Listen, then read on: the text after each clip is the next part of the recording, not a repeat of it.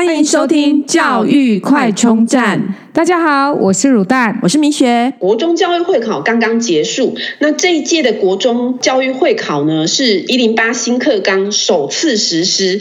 那我们可以从这一次会考来看看未来的考试的方向。不管你的小孩现在是国小或是国中，都应该要非常注意这一次的。会考来看未来的趋势。这一次的会考有很多的细节，就藏在我们本集的节目里。到底要去怎么准备？其实真的还蛮重要的。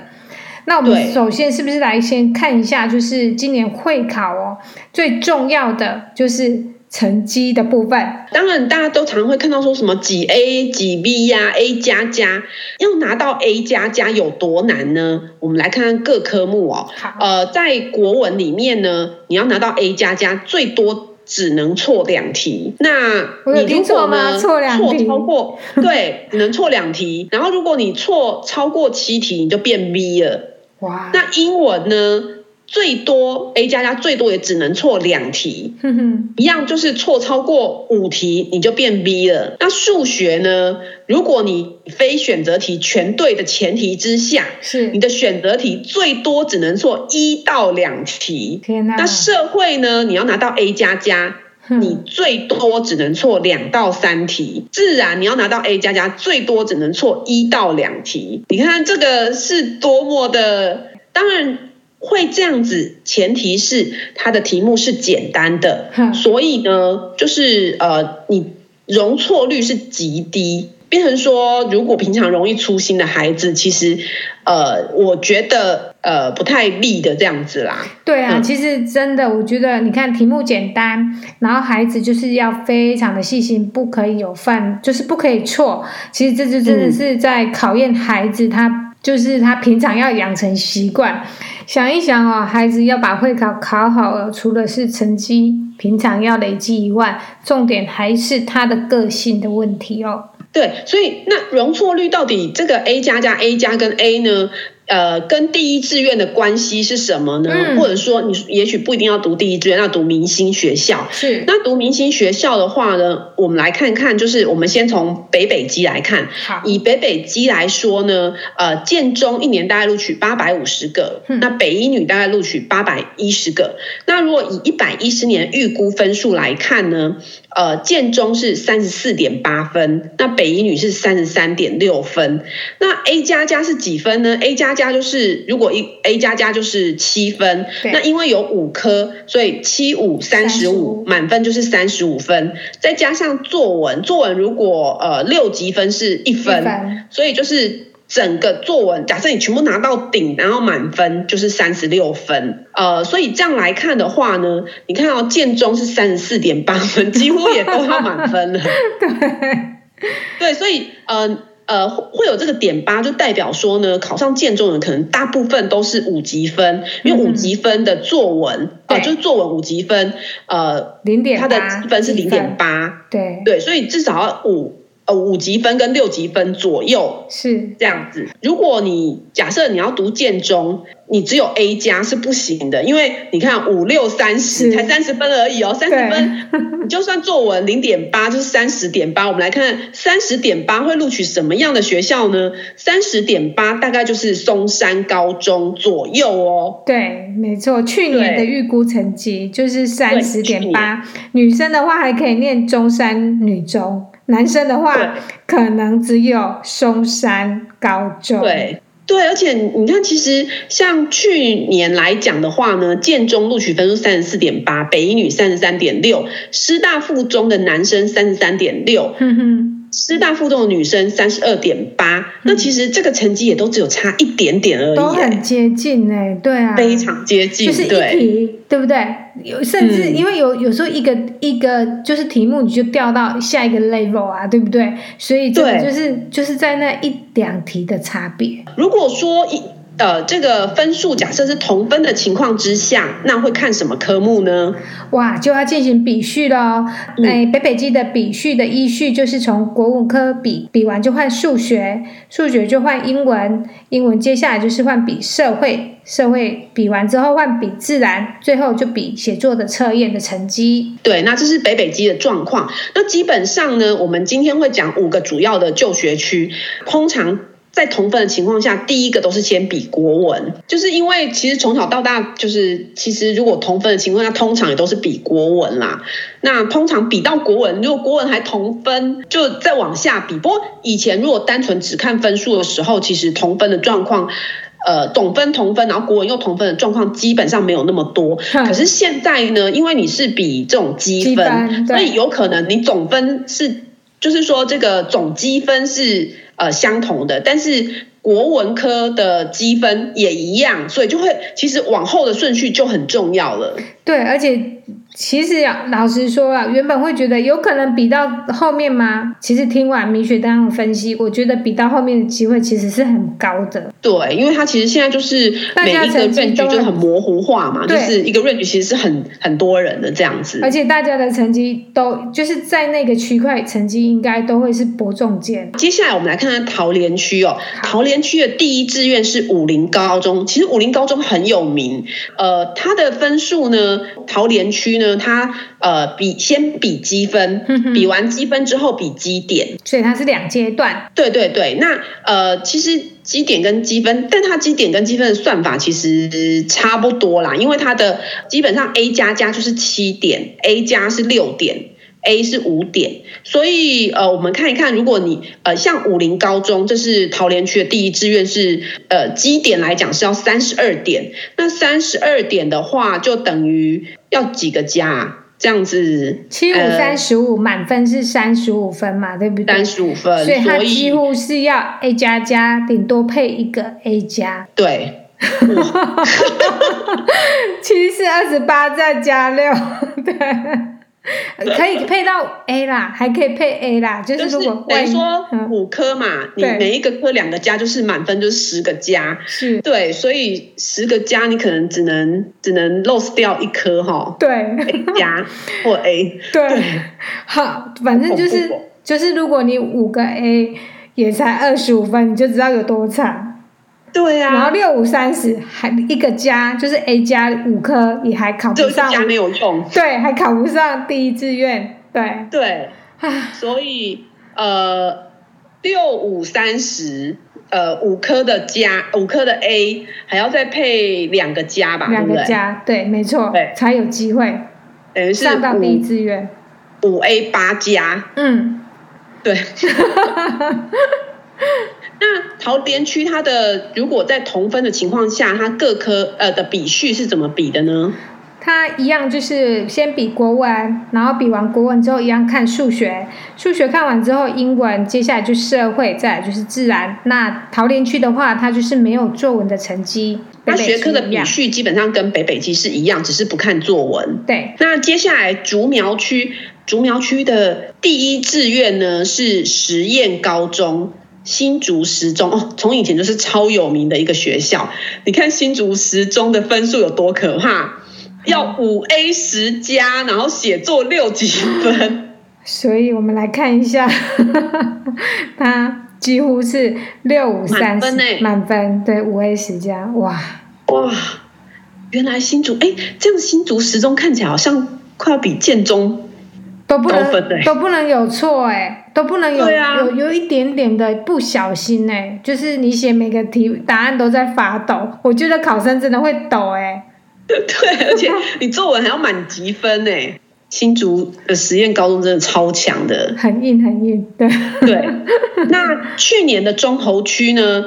呃，以这个台中一中来说呢，一样就是中投区也是先比积分，再比基点。嗯、那中投区的基点呢，就是呃会考的基点，它的台中一中录取分数是九十七点，那台中女中是九十四点，这怎么算的呢？积分首先先比积分，积分就是一个 A 就是六分，对，所以五科都是 A 的话就是。是三十分，就满对，然后基本上台中的呃中投区的台中一中、台中女中就一定都要是三十分以上，就是不能有 B，嗯，一定要 A 以上。那但是光 A 其实是不准的，因为录取的人数呃有限，所以呢就会再排基点。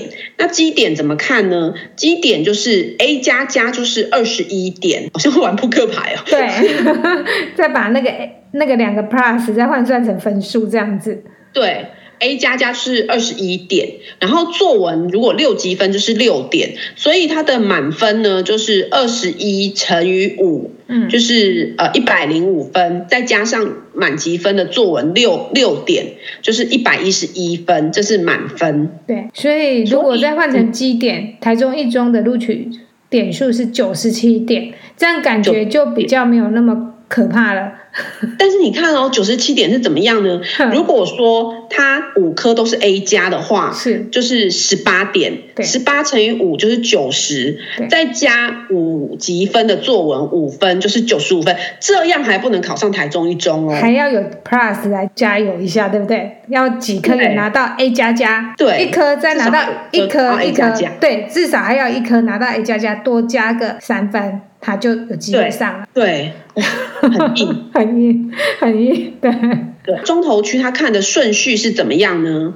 如果说在同分的情况下的比序一样的话，它的科目一样先比国文，国文比完一样看数学，嗯、数学看完看英文，然后接下来就看社会跟自然。所以目前来讲，就是北北基跟桃园区还有中投区都是一样的比序哦。那接着我们来看台南区，台南区呢，哦，它的算法呢，基本上是有点复杂。魔王区又来了，大家还记得这个台南魔王？这个呢，基本上。它就是先比积分，再比基点，呃，其实也是基本上也是比就是呃加啦。那不过台南一中呢，它基本上只要四 A 一 B 就可以上台南。嗯一中就是台南的第一志愿，所以你看，其实呃越往北呢，它真的是竞争越激烈。但是最激烈的就是新竹区，因为可能我们竹科新会每个小孩都超会读书的，所以你要进入到那个竹新竹的第一志愿，你要非常非常强。对。对，然后所以呃以这个台南一中来讲，刚刚提到就是它其实是可以容许就是四 A 一 B，对，那台南女中一样也是可以有个 B，就是四 A 一 B。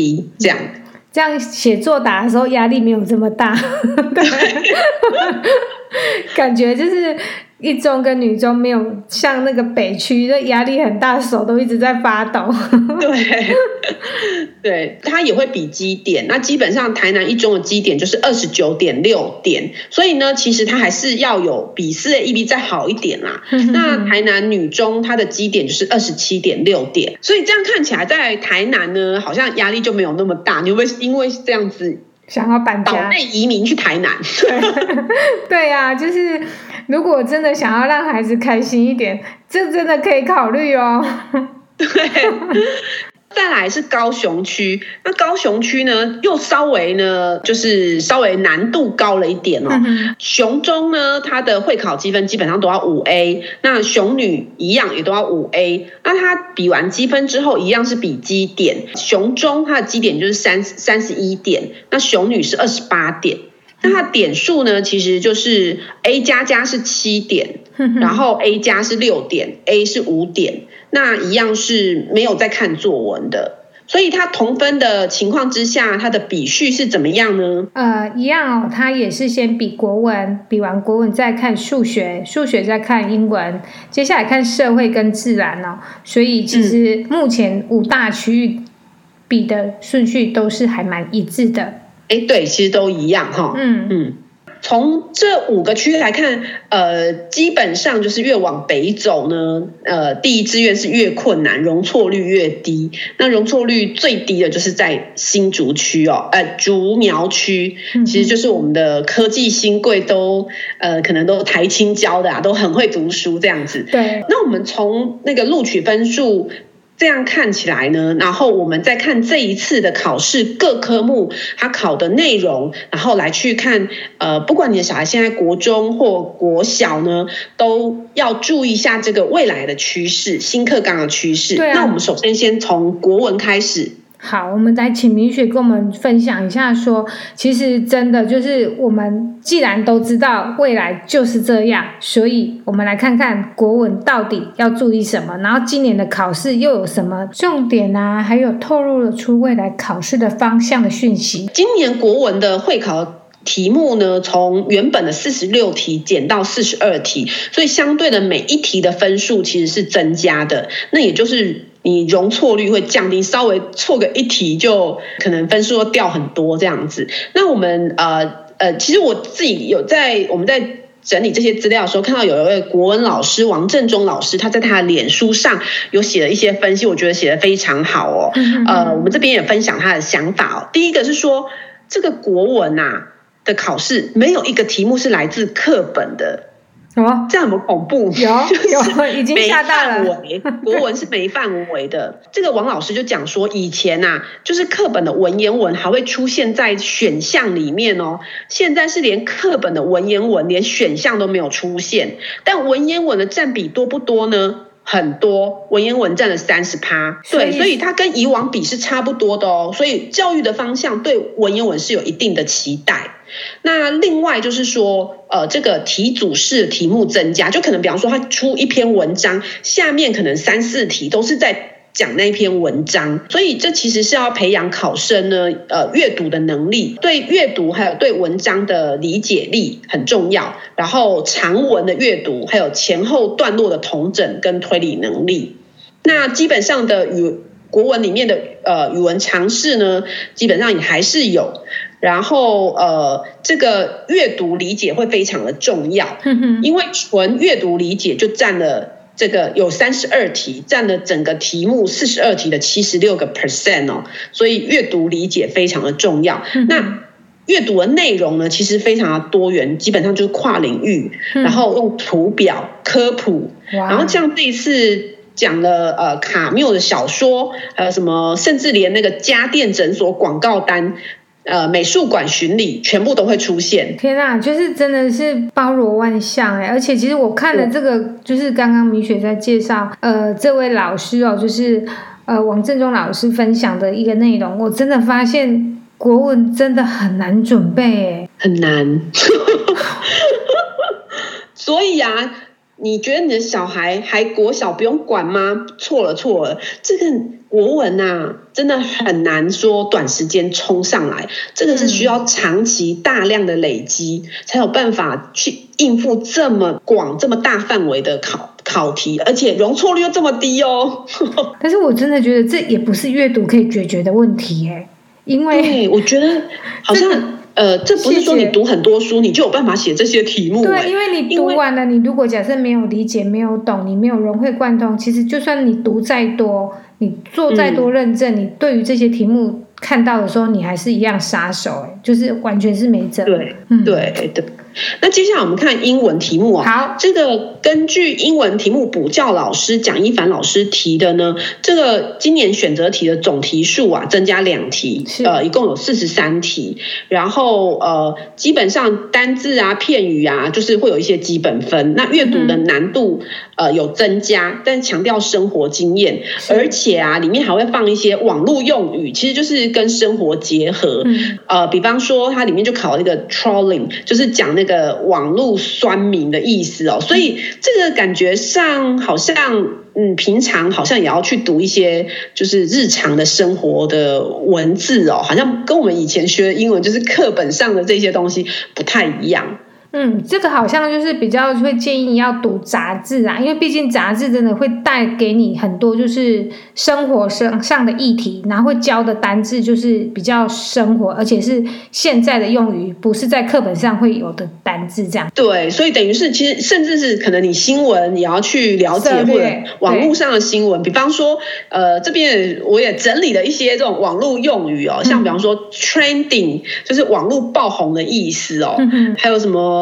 就是 pips，就是追踪啊，还有 snowflake，就是玻璃心 这些。对，因为其实呃，随着网络使用的增加，开始有一些网络的用语都会出现。那不同于以前以前的东西，所以单纯只有看书，好像也不完全没办法应付考试。对，其实他应该说现在的英文呢越来越生活化了。嗯，接着对数学的部分呢，呃，这个台北市北投国中的老师林伯嘉老师呢就提到说，数学部分呢就是考题是着重生活中的数学素养，那也有这种跨领域的命题哦，比方说这个非选择题的第一题，它取材生技公司从绿藻细胞制作绿藻粉。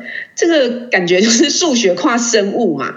那虽然答案还也是数学，可是你还要了解那个绿藻细胞分裂，这样好困难。所以如果今天不知道细胞分裂的那个方法，你就这一题就几乎就挂了。就对啊，这种跨领域等于是其实也是让呃强调未来的趋势，就是强调你要融会贯通啦，就是不是死读书这样子。没错，不是只有数学，就是跨领域的学习。对对对，然后以自然来讲呢，补教老师博俊老师他说呢，这个他其实考前就是觉得唯一失算就是呃没有考到这个 COVID nineteen 的这个题目。嗯、那其实我看新闻上其他的老师，他也是觉得原本大家就一致大热门，自然就是会考 COVID nineteen，但是没有考到。其他的考题基本上就是延续一百一十年的，呃，题目还算简单，基础题。不少，就是有备有分的那种。那但是呢，未来的趋势是什么？就是实验题。所以，但是其实现在老师通常课堂上老师都在赶课，其实根本没有时间做实验。国中其实有实验室的学校，有真的让孩子进到实验室的，我真的也不是很确定到底多不多欸。哎，我记得我们是没有啦，我不知道现在的孩子到底是有没有。对。所以可能做实验也很重要，这样提醒各位家长，实验题是趋势。以社会来讲呢，呃，以新北市中平国中的地理老师，呃，贾森林老师就说呢，今年总共有五十四题，那比去年少。那但是呢，呃。题目呢稍微长一点，文字量呢跟过去相当，图表的题目大概占一半，所以呢一样就是，我觉得不管什么科目都好像会考图表，对，就是你要很会看图表这样子，嗯，呃，所以就显示就是说，呃，就是我们现在的考试呢是重视资料的解读，然后图表的翻译，就是等于是你要理解这个图表。地理科呢就是考呃以台湾这个为主哦，另外呢就是。高雄市民意国中的历史老师陈丽婷老师就说啊，这个历史科啊，就是呃。古代的题目比较少，呃，但是有蛮多，其实就是比方说，就也也会考这个，就是日本的天妇罗啊，是从那个什么葡萄，是葡萄牙天主教徒最初怎么传到日本的啊，在传什么这些生活素养题这样子。新北福音国中公民老师呢，卓敏宁老师说呢，其实这个现在的公民的科目呢，取材就是重视知识实用，哎，其实公民好像还蛮难的，基本上公民。你还考考到了法律，要延伸的范围其实很多，对不对？对对，像学生的反应就是说，哎，其实像这个社会的阅读题组哦，就是叙述很长，呃，没有考疫情跟乌俄战争的时事，基本上就是都还是要看图表啊跟地图这样子，所以呃。从现在啊，国小就开始要看这些图表。我记得国小其实就会开始教一些什么长条图啊、什么图的这样子。对，还是有课本还是会教，就是主要是让孩子在阅读一些文章的时候，知道要怎么去。看搭配着用这些图表，对，就是要真正的理解啦。嗯，所以综合来看呢，其实第一个一定跨领域，就是数学可能会考到生物，然后国文会考到呃可能理化什么之类的哦，都有可能跨来跨去。然后国文没有范围，英文呢基本上就是会考比较接近生活时事。那呃以社会来讲呢，呃可能就会比较偏重一些呃。图表的理解这样子，自然呢就是实验题会加重，所以这是从这一次的新课纲首次实施的这个教育会考来看，我们未来准备的方向跟趋势。哇，听完米雪，你有什么想法？你这样子整理完，这这一次就是新首届新课纲的会考，跨领域嘛，阅读素养嘛，这种就是感觉就是一直一零八课纲，基本上其实我觉得它就是一个宣示意义，就是说一零八课纲实施，我就是会照这样考。嗯、那就是要强调生活应用，然后强调就是跨领域这样子。要落实他的理念，然后并且告诉我们，就是要 follow，他就是完整的，对对，就是来真的。所以各位家长，我不知道你们准备好了吗？我们是真的是很抓，对，虽然小孩子还国小，对，嗯，至少我们是从现在的这个会考来看未来的趋势，就是呃，你有一个方向可以常常收听我们的节目，就是可以知道未来的趋势，掌握先。先知这样，对，而且不会就是很盲目的去做，哎，就是道听途说这样子，这样可以吗？对，对，对，对啊，至少都是你都是有有有那个根据的。对，而且就是呃，反正基本上方向看起来其实很明确，那我们就不断的从这一些每一次每次的考试来去推测方向，然后从很多东西其实现在啊，你都很难突然来准备，嗯，真的是要从小就要开始准备了。而且孩子才会很自然的，就是养成这样子的一个模式啊，不然其实他突然跳到国中的时候，他真的会受不了。那我们今天的节目就到这边喽，预祝各位今年的考生啊、呃、都能考到你们理想的成绩。对，那未来的考生也有很明确的准备方向，大家都考很好。对，然后疫情平安。嗯，好，下礼拜见喽，拜拜，拜拜。如果你喜欢我们的节目，记得订阅并持续收听我们的节目，也欢迎大家到我们的粉丝专业留言与分享哦。教育快充站，下次再见喽，拜拜。